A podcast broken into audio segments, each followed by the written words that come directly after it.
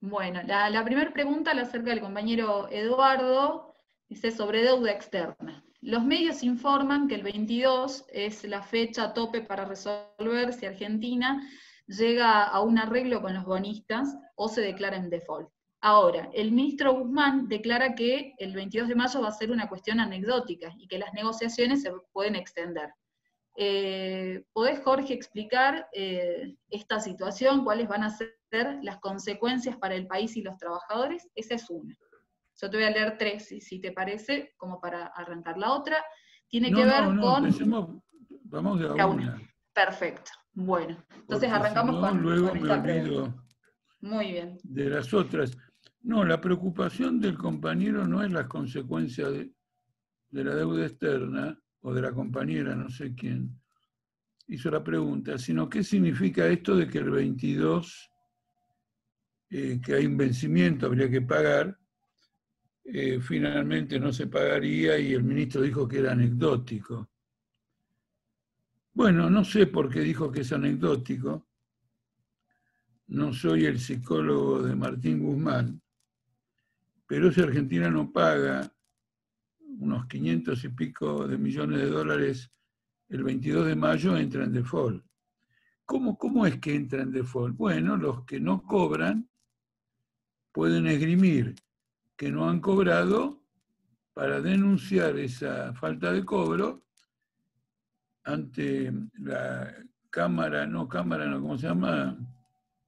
Bueno, llamémoslo Cámara, la Cámara de Valores de Estados Unidos, donde están registradas estas operaciones, y e iniciar un juicio. Y eso es lo que se llama default.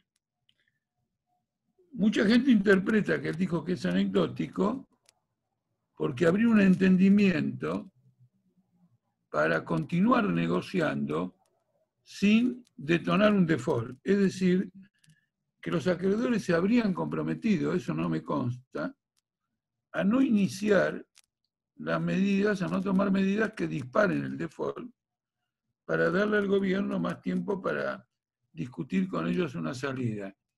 Seguramente hay un tiempo límite para eso, no lo conocemos, no va a ser indefinido, y bueno, el aspecto negativo que tendría esta solución es que eh, seguiría planeando la posibilidad de un default y por lo tanto los mercados financieros se sacudirían, subiría el dólar, bajaría tasa, etcétera. En una palabra, continuaría una eh, inestabilidad. Para dejar la parte técnica e ir al meollo político, dos cosas fundamentales. El gobierno de entrada dijo que quería negociar, dijo que la Argentina no puede pagar esta deuda, fue al Congreso y obtuvo el apoyo, el voto para eh, una serie de medidas que hagan sustentable el pago de la deuda, es decir, que se renegocie de tal manera que se haga sustentable, pero hasta el día de hoy todo lo que hizo fue pagar. Esto es muy importante. Kisilov tenía un vencimiento, creo que en enero, dijo que no podía pagar, propuso un canje con descuento, se lo rechazaron y pagó. Guzmán pagó todo varias veces y sigue pagando. Es decir, que la deuda la estamos pagando con este sector mientras el gobierno dice que no la puede pagar. Esa estafa hay que ponerla en evidencia muy nacional y popular, mucho Martín Fierro, mucho Sarmantín cruzando la cordillera, pero están pagando la deuda. Y por lo, por lo tanto han tenido frente a los acreedores o a los fondos internacionales, han tenido una actitud permisiva, han pagado. Ahora, ¿han pagado en qué circunstancias? También es importante. Cuando empezaron a pagar en enero con el argumento de que no vamos a pagar o que queremos renegociar, no había todavía pandemia. No había que, este, por ejemplo, el IFE, pagar el IFE a gente que no tiene empleo. Eh, no había que gastar en tantas cosas que hay que gastar en una pandemia. Ingresaron a la pandemia con esta carga fiscal tan enorme que significa, en cualquier caso, atender una pandemia, aunque no la atiendan bien, pero en cualquier caso siempre significan gastos importantes, y siguieron pagando la deuda externa.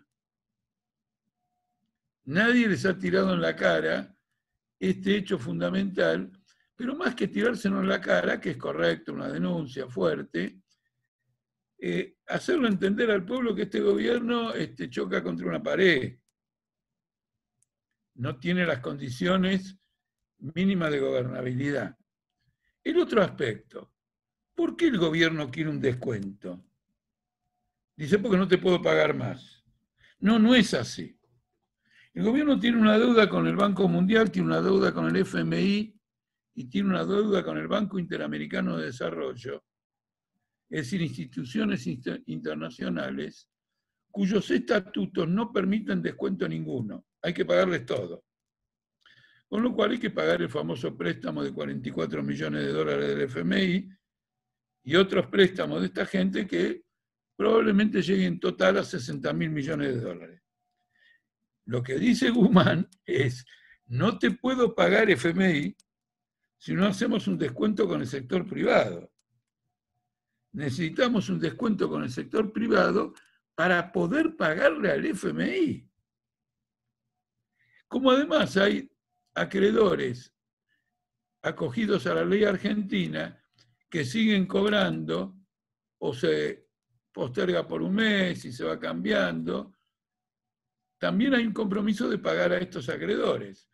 Entonces, todo el sentido de renegociar la deuda con los acreedores internacionales no tiene por finalidad ahorrar un dinero para dedicarlo a educación o, en este caso de la pandemia, a la salud, sino para hacer viable el pago al Fondo Monetario Internacional, al Banco Interamericano de Desarrollo y a los acreedores en dólares y en pesos extranjeros y nacionales, pero que han comprado bonos bajo ley argentina, no bajo ley Nueva York. Entonces, como ustedes se dan cuenta, es un gobierno que vale hecatombe. Y para evitar ese hecatombe querrá llevar a los trabajadores a la hecatombe pero no constituye ningún tipo de salida, porque Argentina no puede pagar las otras deudas que el gobierno quiere pagar descontando algo a este grupo de acreedores. Y este grupo de acreedores, consciente de que lo quieren, perdón la expresión, que lo quieren cagar para pagarle a los locales para pagarle al FMI, dice, no, arreglate con los otros, pero pagame a mí hay una crisis muy importante. Último punto para no alargar. Ya hay varios países que han entrado en default. Uno de los más importantes es el Líbano. A ustedes les puede parecer raro que yo diga que el Líbano es importante, pero el Líbano es como una, como en una época era Uruguay, acá en América del Sur. Es decir, todos los que lavaban dinero, fugaban dinero, y evadían dinero, lo metían en Montevideo. La diferencia es que allá eso ocurre con los jeques árabes, que ponían el dinero en el Líbano. Es decir, que el Líbano será chiquito, nadie conoce el Líbano, no aparece en los diarios, pero en los bancos en el Líbano estaba la plata de grandes potentados internacionales, especialmente en el campo del petróleo. Entonces, la conclusión que quiero arribar o que me da pie esta pregunta es que comprendamos que lo que está haciendo el gobierno es incompatible con una salida a la pandemia, es decir, con más test, más hospitales, más camas, más médicos, más enfermeras, es incompatible con eso. Es incompatible con una recuperación de la actividad que no se haga a costa de los trabajadores. Es incompatible con las jubilaciones. Ustedes lo acaban de ver. El gobierno, por decreto, modifica leyes que se aplican retroactivamente, eso es inconstitucional, no puede dictar decreto, lo que hace es inconstitucional, y proclama por todos lados que por fin los jubilados van a ganar 16 mil pesos por mes. Entonces, como ustedes van, ven, esto va a un choque general. ¿Qué dice el gobierno, digamos, como último frente a esto? ¿Y qué hay de mejor? Ese es el punto fuerte del gobierno. Lo de Macri, que directamente levantaría la cuarentena, todos a laburar, muéranse en la calle, lo de Bolsonaro. Y además eso traería algún beneficio económico, quiero decir, los acreedores internacionales dirían, viva Macri, este, ahora mandamos guita a la Argentina. Si fue cuando Macri era gobierno, que la plata empezó a irse. Porque esto, estamos en esto como resultado de una gigantesca crisis financiera. Lo cual demuestra que lo que sostiene al gobierno es que la oposición no tiene una salida. Lo prueba el hecho de que la reta, por ejemplo, el intendente de la ciudad de Buenos Aires colabora con el gobierno, pero ambos dos, gobierno y oposición, marchan hacia una catástrofe.